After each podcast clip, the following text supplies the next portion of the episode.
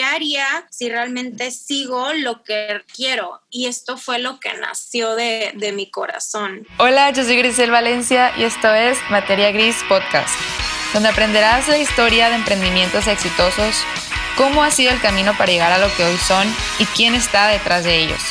Consejos reales y prácticos para que tú también puedas realizar los tuyos. Hola, buenos días. Yo soy Grisel Valencia. Bienvenidos a un episodio más de Materia Gris Podcast. Hoy vamos a platicar con una amiga, Elena Herrera. Es sobre su proyecto Elemental y me interesa muchísimo platicar sobre cómo fue la historia, cómo llegamos a, a este proyecto. Este, bienvenida, Elena. Ay, muchas gracias, Gris. De verdad no sabes lo que significa para mí el que pues me hayas invitado aquí a tu espacio y pues tan, o sea, en una fase tan de inicio en pañales. De, de, mi proyecto, ¿no? Entonces significa como en pañales literal. Entonces, it means a lot. Thank you. Desde el principio sí que lo empecé a ver los videos y pues las noticias que compartías. O sea, hice clic, súper hice clic y dije, la quiero en mi podcast. sí, porque es el exacto ejemplo de alguien que yo veo que está emprendiendo algo que le gusta, que le apasiona.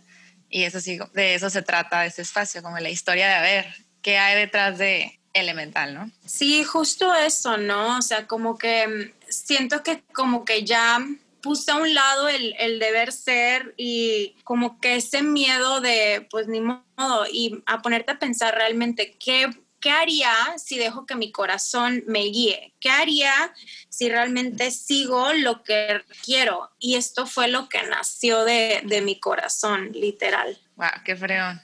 Pero a ver, vámonos desde el principio. ¿Cuántos años tienes y dónde naciste?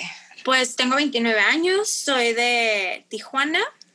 Okay. Y este, estudié psicología en la Universidad de Monterrey. ¿Siempre supiste que querías ser psicóloga? ¿O ¿Cómo fue? No. ¿Por qué estudiaste psicología? A ver, platícame eso. Este, pues siento que como que todo el mundo tiene la idea que los que estudian psicología pues tienen issues, ¿no? O sea, de que algo que resolver. Y sí siento que en mi caso, en lo personal, fue como que tenía unos temas que trabajar a nivel personal, entonces como que la vida me puso en ese camino. Y aparte que la verdad sí se me da mucho el conectar o hilar ideas este, o historias de personas. Y pues de chiquita era de que, ay, pues me encanta hablar y me encanta escuchar a las personas. Y ya después me di cuenta, no, tipo, era más grande que eso, ¿no? Entonces, pues esa fue la razón y con una, una de mis tías es psicóloga y pues empezamos a platicar sobre la carrera y a qué se dedicaba y todo eso, cómo era su vida cotidiana y fue de que esto, esto definitivamente es para mí. Mm, Súper bien. Es, te pregunto eso porque es mi carrera frustrada. ¿En serio? Pues bueno, inconscientemente con el podcast estás ayudando a mil y un almas. Gracias. De hecho, inconscientemente, como dices, es algo que me gusta y me da curiosidad y siempre me ha inclinado algo así. Por ejemplo, que yo estudié imagen. Bueno, estudié administración de empresas y luego me llevó a estudiar imagen y en imagen he aprendido que hay muchas cosas que transmites que tienen que ver muchísimo con la psicología, entonces me gusta leer de eso y digo, la vida me ha ido llevando de alguna forma, pues, y es sí, claro. mi carrera frustrada, por eso digo.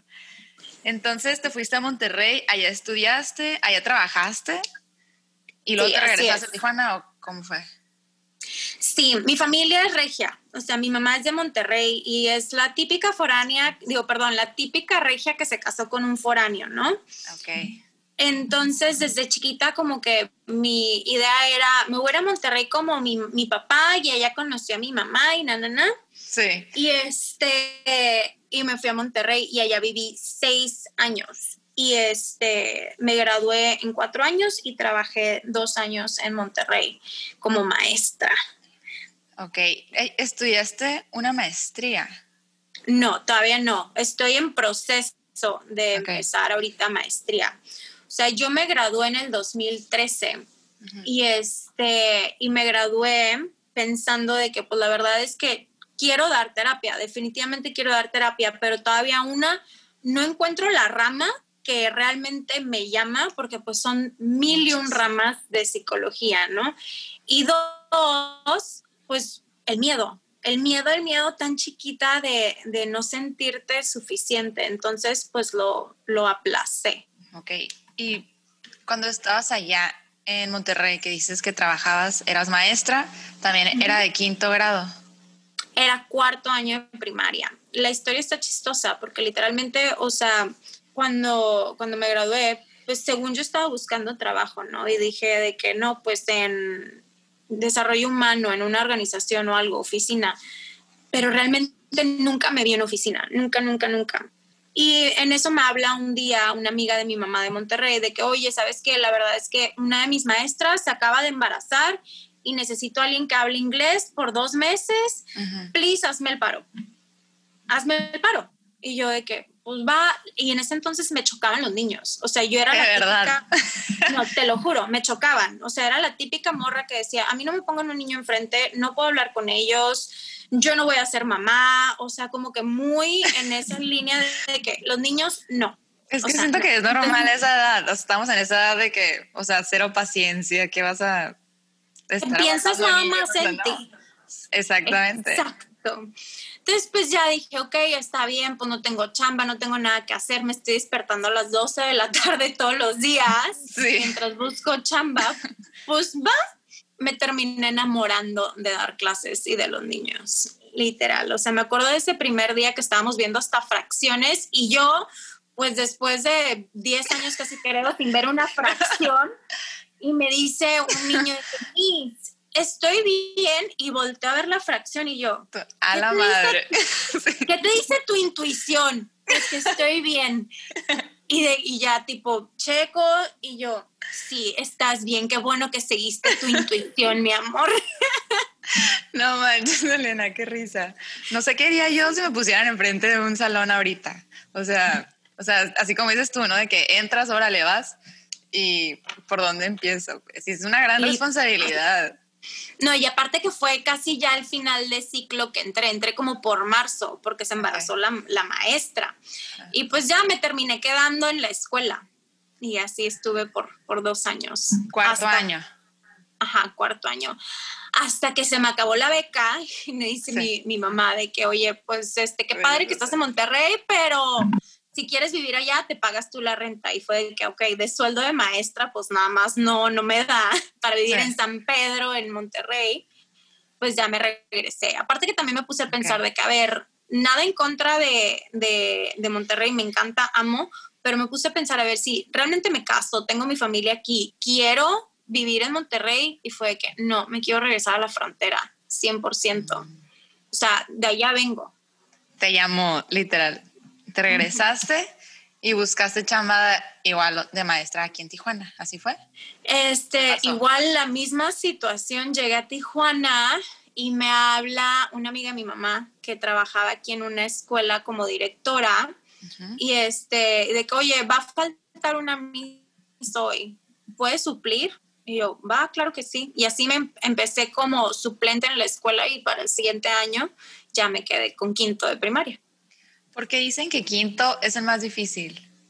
Tengo esa duda. No, es que sí es, porque es cuando agregas como que más responsabilidades, sumas materias, o sea, ya no nada más son como que las básicas. Y es, o sea, la primaria está dividida en tres. O sea, primero es aprender, segundo es repasar, tercero es aprender, cuarto es repasar, quinto es aprender y sexto es repasar toda la primaria. Entonces, el último año de aprendizaje de la primaria es quinto y es un nivel un poquito más elevado. Y pues ya empiezas como que a, pues a trabajar en que el niño pues, con, pues concilie todos los aprendizajes de, de la primaria, básicamente. Ok, o sea, como que ya es una edad donde ya él ya entiende, su razonamiento se está desarrollando, tu responsabilidad de la tarea, no es como más chiquito que se la vas pasando, ahora son más exigentes con ellos. Exacto, y siento que algo que tienen los papás, por ejemplo, es que en quinto de primaria ya los quieren soltar y se me hace que es el año donde no, no los sueltes todavía, porque están dejando de ser niños y van a empezar la preadolescencia y es cuando te miden qué tanto, este, con qué tanto me puedo salir con la mía. Ah, Entonces, es un año no, Ah, perdón, ¿qué ibas a decir? ¿Esperas que qué? Que todos los que estén escuchando este podcast, de que, porque yo no tenía idea de eso que estás diciendo, o sea, porque los que escuchan es como, ah, ok, pónganse truchas y los que son mamás también. Focus. No, 100%, 100%. Como que quinto año, como que dices, ay, es que ya está grande, ya lo quiero ir soltando. No, es la edad que te están midiendo. Están, esta es la edad de que qué tanto se van a salir con la suya en todos los aspectos. Entonces, por eso también es como etapa reto, porque aparte de ser este un año difícil académicamente, hormonalmente, y más hoy en día, que ya están súper adelantados, es una etapa clave para que los papás estén presentes en, sus vidas. Elena, ¿qué tipo de maestra eres? ¿Qué te consideras que eres? Súper estricta, súper, súper estricta. Este, por algo me, me dejaron en quinto, ¿no? Pero soy la maestra estricta, buena onda, ¿sabes? Súper sarcástica, no los trato como niños, ya los trato como pues mini adolescentes y eso como que les gusta mucho a los niños. Mi personalidad no es chiquiona. Sí, puedo abrazar y lo que tú quieras, pero no, no voy a hacer esa mis de, ay, mi amor, no te preocupes. No. Entonces, sí, sí está padre como que esa combinación para esa edad. ¿Y qué tipo de estudiante eras tú? La peor. ¿Por qué? Era burrísima, burrísima, burrísima a otro nivel. Pero vuelvo a lo mismo de lo que estaba hablando al principio, ¿no? O sea, como que inconscientemente yo traía issues y resueltos que a mí no me permitieron llevar a cabo una educación a nivel primaria como que exitosa, ¿no? Y bien chistoso, porque a mí me ponías un examen y me iba fatal, pero tú me ponías a hablar y sacaba, o sea, el conocimiento de quién sabe dónde. O sea, eso quiere decir que mi cabeza o mi mente, mi cerebro sí estaba registrando todo el aprendizaje, pero a la hora como de ponerlo en papel y realmente justificar el, hey, si estoy aprendiendo, pues no se me daba, porque traía bloqueos bloqueos que venían de situaciones familiares. Entonces, muchas veces cuando un niño está pidiendo a gritos el, hey, pélame, y no estoy diciendo que a mí no me pelaban, la verdad es que sí, tengo unos papás hermosos, simplemente son seres humanos, ellos tenían sus propios issues, ¿no? Y creo que eso es algo que a veces nos falta recordar, que nuestros papás son seres humanos y traen sus propias cosas. Y por ende, pues hubo repercusiones en mí y siento que esto mismo fue lo que me hace conectar tanto con los niños y la educación. Lo que yo viví en la primaria como que me hace ser más empática con ellos, como que entenderlos tantito más, porque pasé por ahí, yo fui la burra del salón, 100%, y ya cuando llegué a ser maestra fue de que, a ver, espérate, todo lo que aprendí en primaria sí está ahí. sí lo aprendí, oye, sí. Sí. Fue, por ejemplo, tú que eres o sea, eres maestra. ¿Cómo ves el futuro de la, educación con esta nueva evolución que todo es online? Y te lo pregunto porque veo a muchas mamás que comparten, ¿no? De que aquí con los hijos en la escuela, o sea, en la casa, trabajando durante la escuela, o que dicen, ay, terminamos cansadísimos de la escuela, que a ver, el niño no aguanta online. O sea, veo la opinión de las mamás pero yo quisiera saber qué está pasando, o sea, con los maestros, porque esa es otra historia que a lo mejor muchos no consideran, ¿no? Todo el mundo ve el lado de la mamá y los hijos, y está pesado, pero los maestros, ¿qué onda? Ay, ¿qué opinas? Es todo, todo un tema, ¿no? O sea, a mí el online teaching me deja mucho a desear, o sea, no hay nada como la dinámica en el salón de el back and forth, o sea, tener a todos en mute no, no, no hay como esa comunicación de que yo estoy hablando de un tema y uno dice una opinión y luego el otro y luego el otro y se forma tipo todo un aprendizaje, ¿no? Porque online teaching pues es todo el mute y la mitad de la clase estás peleándote con que está el botón puesto, no puesto y es yo hablando sola, yo hablando sola, entonces sí es todo un tema más por el estrés de las mamás que de verdad pues no es su fuerte, no es su vocación y no es que estén mal por batallar con el online, simplemente son cosas que pues no se te dan, a ti se te da pues apapachar a tu hijo y todo eso, ¿no? Entonces, por ejemplo,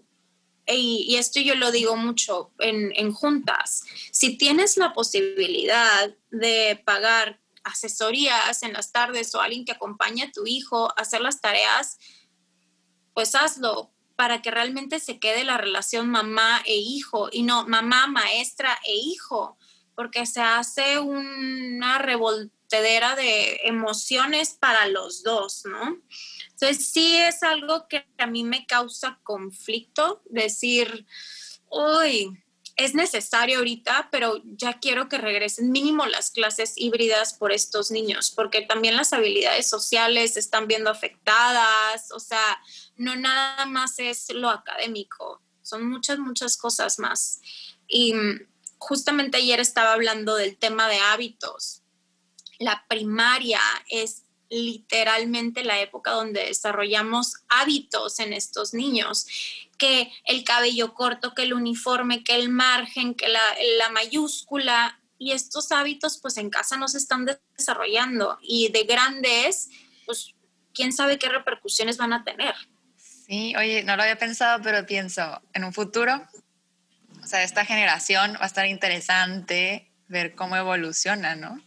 sí, o sea, igual igual y nos sorprenden y es de que una generación de súper, o sea, genios, ¿no? Todo tiene que transformarse y por un, o sea, para que haya transformación tienes que pasar por un, una etapa de crisis, de conflicto. Entonces, pues bueno, justamente estamos ahorita en una etapa de crisis que igual y la transformación y la transmutación sigue siendo, o sea, sale algo mega positivo, pero, ahorita que está el miedo. Sí, lo, a lo desconocido que no sabemos qué va a pasar. Justo ahorita que sacaste este tema, los niños vienen a la escuela para formar hábitos. Yo te iba a preguntar, a ti, Elena, ¿qué hábitos podrías decir que los aprendiste de la escuela? qué, Ay, qué, qué chistoso. Pues prácticamente, o sea, pues el primero, ¿no? Que es el hábito de el arreglarte o sea, el que estés alineados. Alineados, 100%, o sea, desde que te levantas y déjame, me lavo la cara y todo y no andar toda fodonga por la vida, ¿no?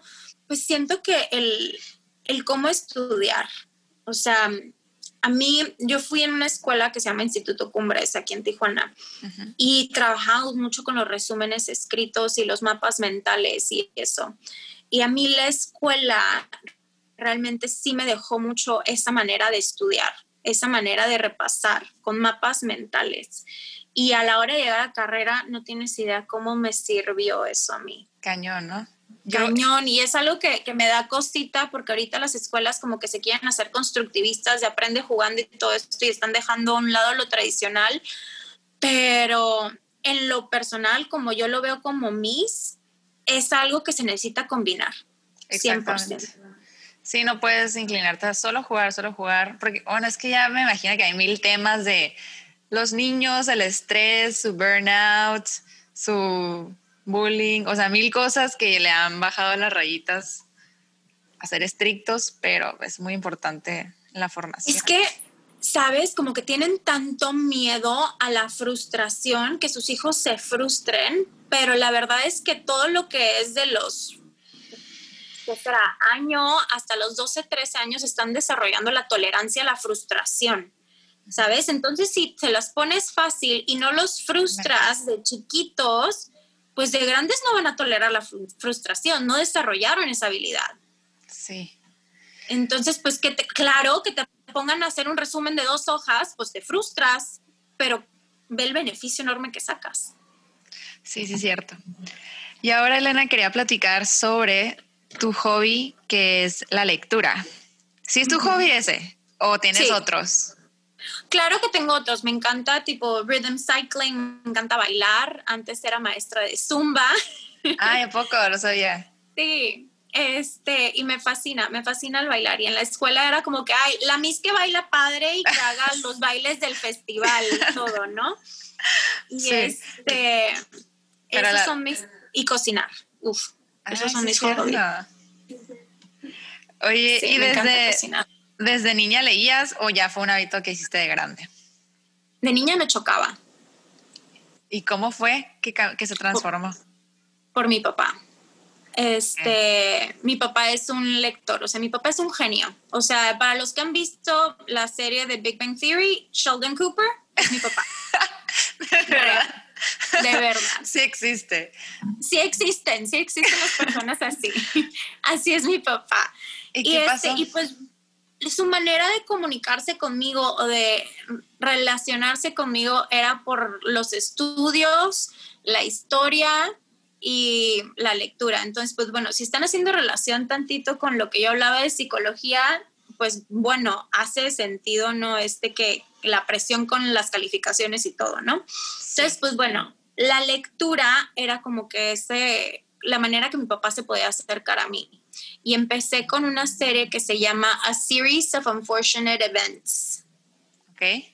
Ah, Tenía es como una saga de libros. Ajá, es una saga de, libro, de libros, literal. Son como 16 libros, una cosa así. Y este, y encontré un, o sea, un día típico que me, te llevaba tu papá a la, a la librería y te decía, escoge un libro.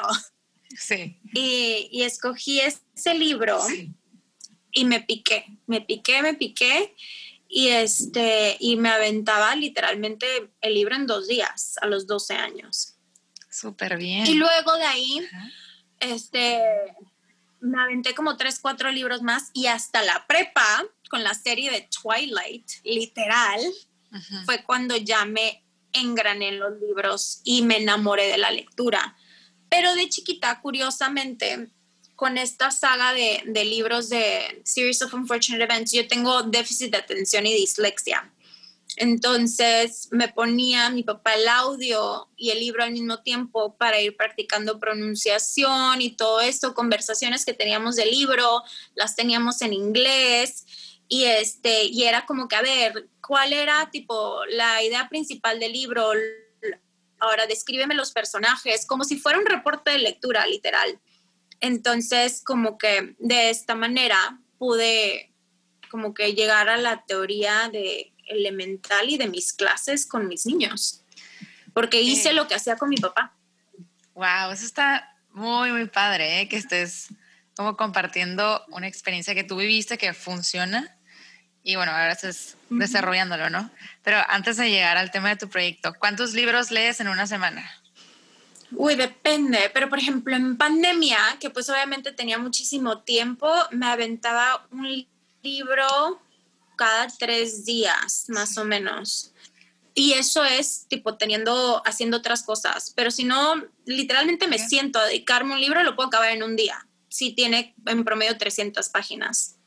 ¿Tienes como algún hábito para leer en el que digas, me siento en mi escritorio o puedes leer en tu cama, puedes leer en el carro, puedes leer en todos lados? O si tienes que encontrar así un espacio. En el carro no puedo, me mareo. Pero en todos los demás lugares sí puedo. Este, pero les voy a pasar un tip de lectura. Este, haz de cuenta que lo que a mí me gusta hacer cuando tengo mil y un cosas, que no tengo el tiempo de la vida para leer, pero pues es algo que me encanta incluir. Y digo que este libro lo quiero leer en una semana. Divido las páginas del libro en la cantidad de días que lo quiero leer.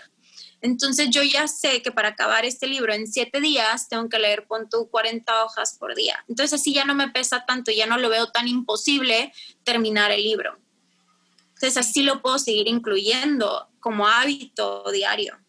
Híjole, y es que como que la gente le dedicara 20 minutos o algo así. Yo lo que hago no es ponerme meta de hojas, pero pongo el tiempo, o sea, tengo mi alarma y digo, Ujú. o sea, vein- media hora o 20 minutos y todo lo que pueda leer. Entonces como que me concentro y, y avanzo. Y no, no tomo cuenta el número de hojas, pero eso me funciona. Entonces, ¿cuál es tu tema favorito actual? Psychological thrillers me fascinan. O sea, el libro más twisted con plot twist, ese me va a encantar. Like it blows your mind, así. It blows your mind, o sea, y creo que para mí ese libro es The Silent Patient, o sea, que está dentro de, Ok, de los libros de... ¿A tus amigas les gusta leer? O sea, ¿es algo que tú hacías No. ¿O si tenías de que, ay, amiga, te pasó este libro? O sea, Tengo una amiga en específico, este, que le encanta leer y justamente, de hecho, bien chistosa, hermosa, preciosa. Cuando empecé todo esto, me mandó así de que seis libros y ella literalmente es lo que tenemos como relación, o sea, como que lo que nos une mucho más es esta recomendación de libros, de que, hey, acabo de leer este, hey, hay que leer este juntas, pero es la única. Batallo muchísimo, muchísimo encontrar gente que, le guste leer y a mi nivel, ¿no? sí, oye, porque tampoco es... pero digo, cualquiera puede ser, ¿no? No tiene que ser a super nivel de lectura. Ah, no, yo digo mi nivel de intensa, mi nivel de intensa de, de, cantidad de libros que leo, ¿sabes? Y, por ejemplo, ¿tú qué opinas de la gente que te ha dicho o que podría decir de que, ay, qué aburrida Elena, te la pasas leyendo? O sea, no te iba a pasar que te decían eso y a mí se me hace algo súper ojete, pero creo que es cultura general, o sea, no sé si el mexicano, el latino, que lo ven así, ¿no? ¿Qué opinas? Sí, 100%. Pues nada más les digo, pues ves como ver la tele para mí. O sea, yo lo veo como ver la tele, o sea, estoy viendo una serie en mi cabeza que dura mucho más tiempo y me está nutriendo mucho más. O sea, a mí me entretiene. Literalmente yo veo películas en mi cabeza. Entonces, a mí no se me hace que sea como de que aburrido, porque pues si te entretiene ver una película, pues también te va a entretener pues ver una película en tu cabeza, ¿no? Entonces ya como que me dicen, ay, pues sí, sí es cierto, no lo había pensado de esa manera, como que tenemos relacionado los libros como que con el estudio. Entonces, pues de chiquita nos chocaba ir a la escuela, ¿no? O sea, era como, ay, una responsabilidad más. Entonces asocias lamentablemente la lectura con, con responsabilidad. Sí, y esa parte yo creo que la gente se tiene que cambiar el chip. O sea, ese chip de que es el estigma de, ay, el libro pesadísimo que tengo que cargar, los libros gruesos son malos, ya sabes. O sea, cambiar la idea. Y es el miedo, ¿no? Y la neta sí he notado que mientras voy creciendo, más gente se está haciendo del hábito. También siento que tiene que ver mucho con madurez, ¿no? Y de que ya te diste cuenta de que, oye, en los libros puedo encontrar, o sea, mucho más que para la maestría o la carrera, ¿no? También hay libros de autoayuda que, bueno, te cambian la vida. Cañón.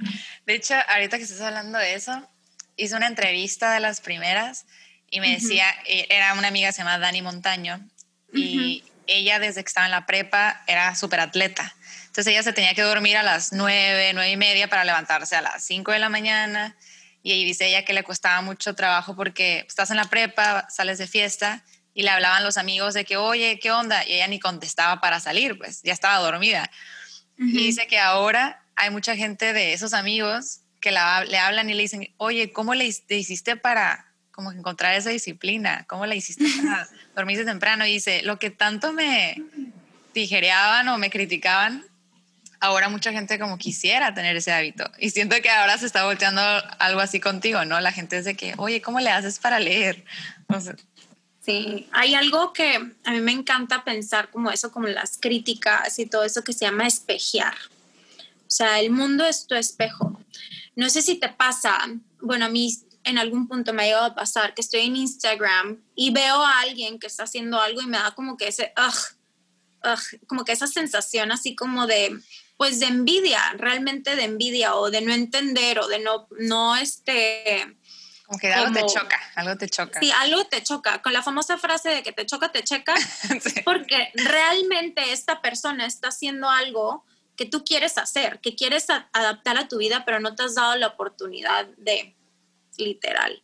Entonces, justo es eso. Siento como que cuando alguien de que, ay, ¿qué onda? ¿Por qué se despierta y se duerme tipo ah. súper temprano? Y, ¿o qué onda? ¿Por qué lee tanto? Pues porque es algo que tú también quisieras hacer es algo que tú también quieres en tu vida. Sí, yo creo que quisieran y no entienden cómo, ¿no? El cómo le hace. Exacto. Y ahora, ¿qué fue lo que pasó en tu vida que hiciste clic con que había una oportunidad entre la lectura y este proyecto que es elemental, ¿no? Sí. Digo, ya me platicaste que yo no sabía como el fundamento de, de, lo que tú hayas vivido, pero no sé en qué momento actual viste la oportunidad la pandemia. ¿Qué pasó? 100%. Siento que pasé por un momento como de crisis y de darme cuenta como de que, a ver, realmente qué estoy haciendo con mi vida, realmente, este, qué le estoy sacando provecho a mi vida, estoy viviendo la vida que quiero. Y me metí a un curso, un curso, este, pues de esos como para autoconocimiento, literal. ¿De quién era o, cuál es? psicólogo. Este, se llama la chava Sofía Alba, es de Puebla y vive en DF, y da, dio tres cursos ahorita en pandemia, este, y me tocó meterme al último. Y bueno, hice una comunidad, no te puedo explicar, comunidad de 200 mujeres de ah. toda la República y todas impulsándonos y todas motivándonos y todo eso. Y un día todas estaban compartiendo tipo sus negocios. Y yo de que, oigan, pues la neta yo no tengo negocio, pero estoy haciendo esto con una amiga. Y de que, ah, ok, este, pues inclúyelo, no pasa nada. Y si alguien quiere, pues que te hable. Lo que estaba haciendo con esta amiga, que estuvo súper chistoso, pues yo hundida en mi ansiedad, en pandemia leyendo literal otro nivel, ¿no? Y esta amiga... por la misma ansiedad, ¿no? por la misma ansiedad, que no quería voltear a ver mi realidad, pues que se me hace más fácil irme a otra realidad, que son los libros, que no tiene nada de malo, simplemente como que me fui al extremo, todo en exceso es malo, ¿no? Y este, porque no me daba la oportunidad de voltear a ver y realmente, Elena, ¿qué está pasando dentro de ti? O sea, no tenía estos momentos de comunicación conmigo misma. Y me habla esta amiga de que, oye, pues la verdad es que esta amiga es soltera y la verdad es que tuve un date en Tinder por Zoom y me trabé un chorro porque es un americano. Y yo de que, pues atacada de la risa, ¿no? Dice, Elena, dame clases de inglés. Y yo, o sea, de verdad, neta, va a ser pérdida de tiempo para las dos, porque ya tomaste el año pasado clases en una academia de inglés, ya pasaste, ya tienes tu certificado, te falta practicarlo. Y a esta amiga también le gusta mucho leer, pero pues ella nada más leía en español. Entonces, pues uno de los libros que tengo estaba el audiolibro gratis en una página. Le dije, Beto, a prestar este libro este, y saca el audio de esta página, ¿no? Y ya, total, empezó a leer. O sea, al principio me dice, es que Elena, yo, o sea, me cuesta muchísimo trabajo, qué miedo, no sé qué, ta, y yo, tú date, o sea, ya la semana nos juntamos a hablar y empezamos la primera semana, me dice que Elena está buenísimo, no sé qué va a pasar y que no sé qué, y ta, ta, ta, todo esto en inglés hablándolo, ¿no? Claro que mucho el inglés de mi amiga, ¿no? O sea, y de que se daba a entender cómo podía y pues soy maestra, estoy acostumbrada a interpretar niños. A través de Zoom hablaban o algo así. Ajá, a través de Zoom a las dos semanas ya no se me trababa tanto. Las pláticas no te puedo explicar los 20. O sea, pudimos llegar a cosas de que, oye, ¿y no se te hace que tu manera de pensar que dices con esta pregunta tiene que ver con lo que viviste tipo de chiquita? ¿Cómo fue tipo tu infancia? No, pues qué tal, tal, tal. dije, pues ves, o sea, tu necesidad de perfección no te está dejando pues practicar este tipo de cosas y así nos fuimos y se volvió terapéutico para las dos. Y en eso, tipo, me habla una de las chavas de este, de este curso de Inward, y me dice, oye, yo quiero, este, yo quiero también estas sesiones que estás teniendo con tu amiga, tipo, ¿qué onda? Y me lo puso en el grupo con todas. Ok, todas vieron. todas vieron, ¿no? Y en eso, tipo, todas empiezan a comentar de que yo también, yo también, yo también, yo también, yo también. Y fue cuando dije, madres, aquí hay algo. O sea, si tantas personas están interesadas y por la lectura, porque pues en mi círculo social, la neta pues es muy cerrado, pero igual y más allá, y ahorita que estoy en un grupo pues con tantas chavas, pues igual y aquí sí hay algo, ¿no? Y algo que, que aprendí mucho en este curso, pues fue justamente eso. ¿Cómo vas a aportar tú al consciente colectivo? ¿Qué habilidades tienes tú para hacer este mundo un mundo mejor? Y fue cuando realmente me puse a analizar qué habilidades tengo yo. Pues el habla, la escucha, el ligar cosas, el hilar también, este, y hacer este tipo de conexiones. Y pues justamente ahí nació esta idea de, por medio de la lectura, a este primer proyecto elemental por medio de la lectura y pláticas espontáneas, convertirnos en seres más conscientes, nutriendo nuestro alma con diferentes realidades que existen dentro de cada uno de estos libros. ¿Y el nombre? ¿Cuándo, ¿Cómo lo elegiste? Elemental con H al principio. Tomando en cuenta que me he vuelto muy espiritual en el sentido me o sea, yo renuncié a mi chamba cuando me enteré que no iba a tener tiempo para mi proyecto. Ah, le diste prioridad. Le di prioridad, exactamente. O sea, iba a empezar el, el ciclo y empezaban a mandarnos un chorro de cursos. Y para esto yo ya estaba inscrita en cuatro cursos personales. Y súmale los del trabajo, ¿no? Y fue de que no va a poder, o sea, le quiero dedicar a esto. Y pues fue cuando renuncié. Y mm, me dormí un día pidiéndole a mis seres de luz, al universo, que me mandara una idea, ¿no? Que me mandara una idea que me ayudara a aterrizar este, este proyecto y me desperté en la mañana, hice mi meditación y literalmente algo me dijo, agarra tu libreta, tu diario y ponte a escribir. Y ahí fue cuando salió literalmente elemental. O sea, puse primero Elena, mental, los elementos, como que, como que he aprendido mucho sobre los diferentes elementos y cómo se, se, pues, se aterriza en nosotros, ¿no? la tierra, pues terrenal, que tanto nos arraizamos a la vida, el aire, que tanto, este, perdón, el agua, que tanto fluimos, fuego, pasión, o sea, todo eso, ¿no? Entonces, por eso es elemental, ¿no? Porque combinas todos los elementos de la tierra personalmente, mental porque quiero trabajar todo lo mental, o sea, no nada más quiero que se queden hábitos, esto quiero que crezca, uy, cañón, quiero que esto termine siendo todo un wellness center, o sea, donde pueda contratar nutriólogos, pueda contratar psicólogos, sanadores energéticos, asesorías académicas, hábitos de libros, hábitos de comida, o sea, mil, mil cosas, ¿no? Esa es como que la idea en general que tenía al principio, ¿no? Entonces ya como que me ayudó a aterrizar esto de mental y pues Elena, este proyecto viene de mi alma, es mi misión de mi alma, literal, esto sí lo siento como mi misión, que mi alma escogió vivir en esta tierra, literal. Sí, es que es otro, ese es otro tema, no es para otra plática, pero es muy, muy interesante. ¿Tienes a alguien que, no sé si es esta misma psicóloga con la que tomaste el curso, pero alguien que nos recomiendes que te guste mucho este tema, donde podamos aprender. Ya sé, hay muchos, por eso te preguntaba si hay alguien para ti. Para mí, la que me introdujo a este tema fue justamente Sofía Alba. Ella no es psicóloga, es sanadora energética y canalizadora de ángeles. Este, pero justamente ella fue la que me introdujo a este tema. Haru también es. Sí, ella, sí, ella me gusta ella también introduce mucho y trabaja mucho con esto de misión de alma también. Ah, ok, entonces es algo parecido, entonces ya entendí. todo, todo, todo. Todas estas técnicas energéticas tienen que ver mucho con el alma. Ok, entonces trabajaste todo eso y antes de lanzar ya tu proyecto de Elemental, ¿sentías miedo antes de liberarlo? Yo digo liberar cuando ya de plano sí lo lanzas, ¿no? yo le digo... Yo ya lo liberé salió del closet, que salió del closet mi proyecto, literal. Exactamente. Este, claro, o sea, y aparte ¿Qué pasaba por tu cabeza? Yo soy una persona que tiene el deber ser muy marcado y en una de mis creencias limitantes, el que dirán.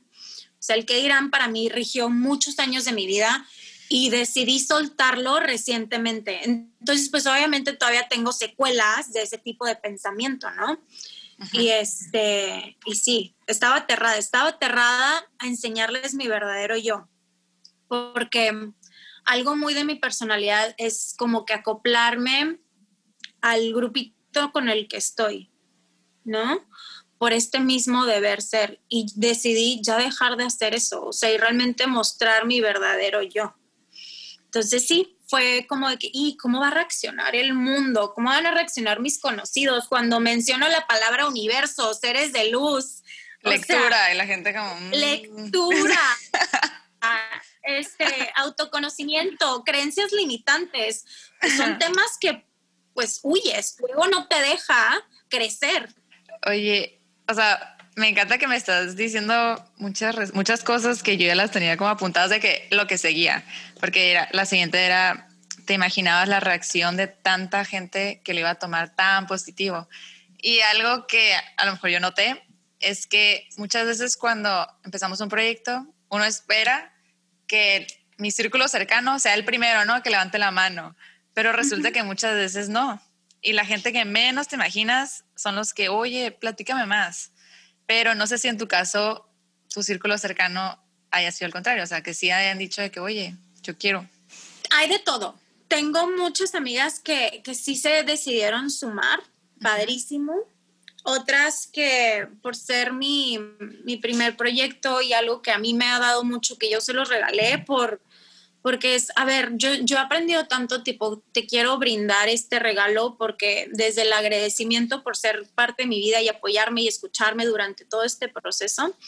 Y tengo, la verdad que la mayoría de las personas que me han impulsado son personas nuevas en mi vida. Y 100% coincido contigo en este aspecto. Las muchas veces es mucho más fácil que alguien que no conoces se vuelva pues parte de este proyecto, ¿no?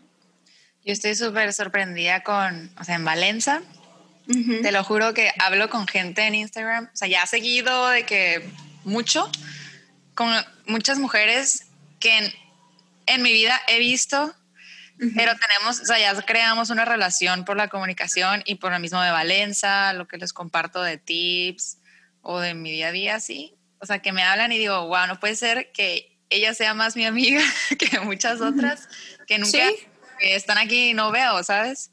Y está increíble eso. Algo que me dijeron esta semana fue, es mucho más fácil que un cliente se convierta en un amigo que un amigo en un cliente. Ah, interesante. Y bueno, algo que quería agregar a esto es que cuando te atreves a superar ese miedo, o sea, te das cuenta cómo se abren muchas puertas, ¿no? Que no te imaginabas. Por ejemplo, digo, Elena se atrevió a, liberar, a sacar del closet este proyecto y eso me abrió a mí la puerta o nos abrió la puerta para platicar ahorita. ¿Sabes? Es algo que como que no te hubieras imaginado y, y, no sé si hay alguna otra cosa que te haya pasado que te haya sorprendido últimamente. Siento que, por ejemplo, cuando tú vives en autenticidad y realmente como que emanas esta autenticidad de lo que realmente eres, atraes más cosas a, a tu, bueno, yo le digo campo energético, ¿no? O sea, y entre más abierto esté mi campo energético, más cosas pueden llegar. O sea, si yo tengo mi campo energético pegado a mi cuerpo, pues limitas las posibilidades que entren a tu vida. Pero si tú te abres y emanas esta autenticidad, van a llegar más personas, más proyectos, más ideas, más cosas porque hay más espacio. Entonces, sí, definitivamente estas últimas pues meses, ¿no? Que me he dedicado mucho a realmente como trabajar en mi campo energético, entre que tú me contactaste, personas que me han dicho de que, oye, te quiero regalar tan sesión, te quiero incluir en mi proyecto de esta manera, oye, ¿qué tal te parece si hacemos una colaboración? O sea, semana uno y ya estamos hablando de colaboraciones. Semana uno y ya estamos pensando en retiros. O sea... ¡Wow! ¡Qué fregón! Sí, o sea, ahorita estoy hablando con una, una amiga que conocí justo en este curso que dio la casualidad que es de Ensenada y estamos viendo tipo cómo hacer un retiro en, el valle. O sea, y a raíz de elemental. Qué padre, eso me encanta, me encantan esas historias. Tres, dime tres ejemplos de transformación de lo que la lectura puede lograr en tu vida. Igual no sé si quisieras algún testimonio de los que compartiste de tus alumnos. Bueno, ya nos compartiste uno de tu amiga, ¿no? De cómo te puede transformar. Pero a ver, tres ejemplos para que la gente aquí se anime.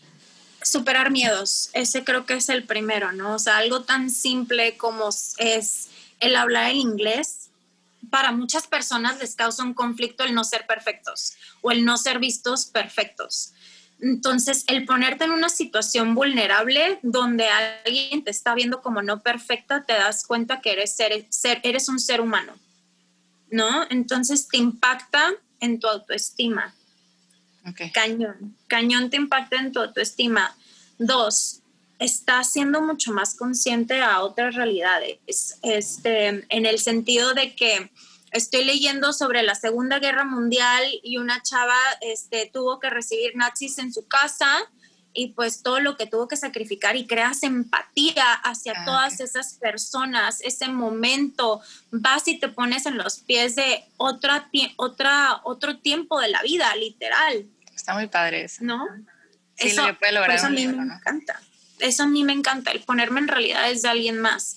Y tercero, el soñar el soñar. O sea, muchas veces cuando no tenemos interacción con otras cosas, pues no soñamos y nuestros sueños son nuestros mensajes, son nuestras idas a otras realidades, ¿no?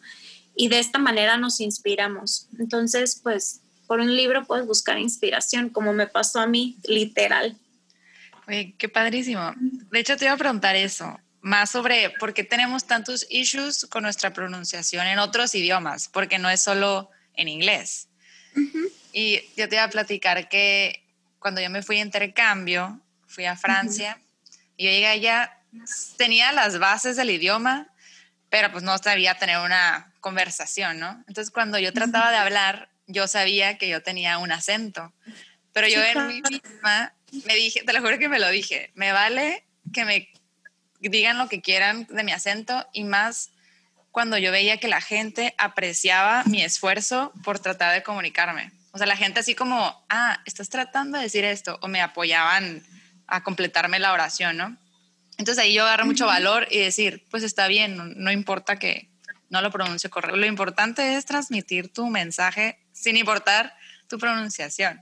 Pero ¿por qué la gente tiene tantos issues con esto? ¿Qué has notado en tu trabajo? Siento que son dos cosas. Una, porque siempre nos corrigen, siempre. Y te lo digo como maestra, como maestra yo siempre corrijo pronunciación. Y como amiga también siempre cuando escucho algo, pues, y no lo digo, no lo hago por gacha, simplemente como que sale en automático. Y me han compartido de que es que me corrigieron tanto que ya me da pena. ¿no? Entonces, como que si es algo que, que, que si no estás en una clase, pues no lo hagas. O sea, yo, Elena, ¿no? O sea, ya me lo digo a mí. Si, ah, no, si no es tu cliente, no lo hagas. Porque, párate tantito. O sea, es como si te piden un consejo que tú no pediste, ¿no? Entonces, pues bueno, ¿no? Porque le estás causando esa inseguridad a esa persona de que no es perfecta. ¿Y qué es lo que menos queremos? vernos deficientes, vernos incultos, vernos que nos volteen a ver de que qué onda con esta morra que después de que estuvo añales en clases o en escuela bilingüe toda la vida, ni siquiera sabe hablar bien. O vive en frontera y no habla bien y no tiene acento gringo. Bueno, entonces este sentimiento de inferioridad siento que es algo que todo el mundo le huye. Sí, y yo creo que como dices, es pura práctica. Ya hay que, para todos los que nos escuchan, de que, que, les valga y ustedes háblenlo como quieran, ¿no? lo importante es que se comuniquen. Al final del... No, y deja tú, o sea, bueno, a mí mínimo me pasa que cuando alguien habla español y no es de México, pues no me quedo como que, ¿qué le pasa? Porque no habla bien español, es al revés, qué padre que sabe español. Es lo mismo, sí, cierto. Es el mejor ejemplo que pudiste dar. Es lo mismo. Cuando un americano nos escucha hablar inglés, que dice, qué padre que sabe inglés y uno piensa que está diciendo al contrario, ¿no? De que, ay, qué feo habla, o ay, qué mal está, y es el contrario. Pensamientos Eso es tu ego, eso es tu ego, literalmente, es tu ego diciéndome, diciéndote que no eres suficiente, que todo el mundo te va a criticar, te está limitando a que tú crezcas, porque al ego le gusta quedarse en su zona de confort. Sí. Ok, Elena, para ir cerrando, tengo algunas preguntas. A ver, ¿Qué libros te gustaría leer próximamente? ¿Tienes como un wish list en Amazon o algo así? Tengo mi Goodreads, entonces la persona que ah. quiera me puede buscar en Goodreads y tengo como 150 libros ahí. Y aquí en mi casa tengo 18 libros que están en mi lista como de leer y esta lista todos los días aumenta. aumenta. Eso es otra, algo que yo tenía curiosidad. ¿Cómo vas haciéndote de libros? O sea, de que, ah, lo vi, lo compro. Ay, así, o tú los pides, o sea, te llegan a tu casa. ¿Cómo le haces? Ve, los pido por Amazon ahorita en pandemia, ¿no? Pero a mí me gusta mucho irme a librerías y con la portada, el libro que me llame, ¿no? Y justo el libro que estoy leyendo ahorita así fue. Fue un libro que llegó a mí, literal fue un libro que llegó a mí y lo tomé como una señal, porque literalmente vi el libro, ni siquiera leí de qué se trataba y lo compré, porque tenía una mano bonita como de, de y decía espiritualidad, mediums y no sé qué, de qué. Ah, pues qué padre, hacer una, un libro de alguien que pueda hablar con fantasmas, ¿no? Ok. Y a la semana me lo regalaron, pero este libro no es famoso. y este y ahorita que estoy en todo este tema de espiritualidad, leo de qué se trata y es toda la historia de la espiritualidad, ¿no? entonces, sí, entonces los libros también tienen mensajes para nosotros y por algo llegan a nuestras vidas porque nos quieren enseñar algo. A ver, libro para reír. Un libro para reír. Un libro para reír. The Honeymooners. Un libro para llorar. Mm, The Nightingale. Un libro para aprender, crecer. The universe has your back. Ok. Autor favorito que te gustaría conocer. Colleen Hoover. ¿El de qué es? ¿Qué tema es? ¿Qué es? Colleen Hoover escribe principalmente romance, pero um, mi libro favorito de ella es uno que se llama Verity, que es de psychological thriller. Está buenísimo. Él va a salir el próximo mes en Elemental de lo bueno que está ese libro. Oye, ¿qué le dirías a una persona que cuando le recomiendas un libro te dice, no, mejor yo me espero a que salga la película? Las películas cambian todo. Sí, o sea. O sea, el, eh, te estás quitando la experiencia de vivir la historia por completo. Una, cambia la historia y dos, es un 30% del libro. Nada, de, mil detalles. Nada.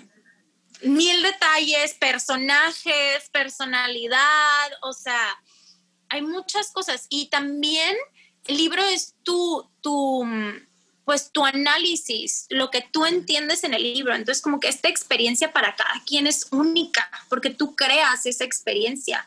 Y las películas transmiten la experiencia como que más visual de alguien más, no usas tanto tu imaginación. Sí, cierto. ¿Qué consejo le darías a Elena de niña? ¿Qué consejo le daría? Me diste en el clavo con esa pregunta. Abrázate y valórate más date cuenta de todo tu potencial y deja de buscar afuera, deja de buscar afuera todo lo que ya tienes dentro. Deja de darle la responsabilidad a alguien más de algo que te puedes dar a ti misma. Ay, me encantó. ¿Qué consejo le darías a Elena antes de la cuarentena? Elena, antes de la cuarentena. Está bien sentirse mal. No hay emociones buenas ni malas esa emoción te quiere enseñar algo en tu vida, quiere enseñarte el camino para tu más alto bien. Vívela, abrázala, acéptale, agradecele, abrázala otra vez y libérala y transfórmala. Me encanta. Si pudieras escribir un libro, ¿de qué sería? Si es algo que quiero hacer en mi vida, definitivamente, pero siento que quiero vivir tantito más para poder definir qué tipo de lectura, porque ahorita siento que lo que tengo de idea para transmitir, todavía lo estoy aprendiendo, pero me gustaría hacer como una recopilación de todo lo que aprendo, de todo lo que, lo que vivo y poder transmitirles a todas esas personas de cómo buscar todo lo que ocupas dentro de ti. Wow, padrísimo.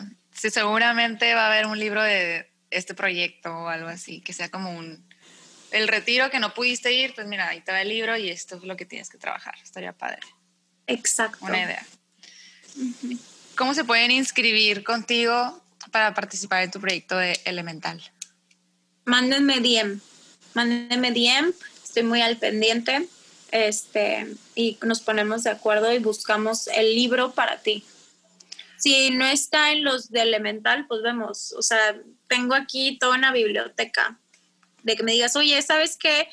Pues de los que subiste, pues no me llaman tanto, pero pues este es mi tipo de libro. ¿Tienes algún libro parecido a esto? Y tal vez empezamos un mes después mientras yo me organice y te hago las preguntas, pero claro, por día. Sí, ok, perfecto. Es en tu Instagram, elemental con H. Así es. Elena, muchísimas gracias por tu tiempo. Me encantó. Ay, sí, muchísimas gracias por recibirme. Estuvo súper amena la plática. Cayeron muchos veintes y fluyó delicioso. Ya sé, no quería que acabara, pero habrá para más. Así es.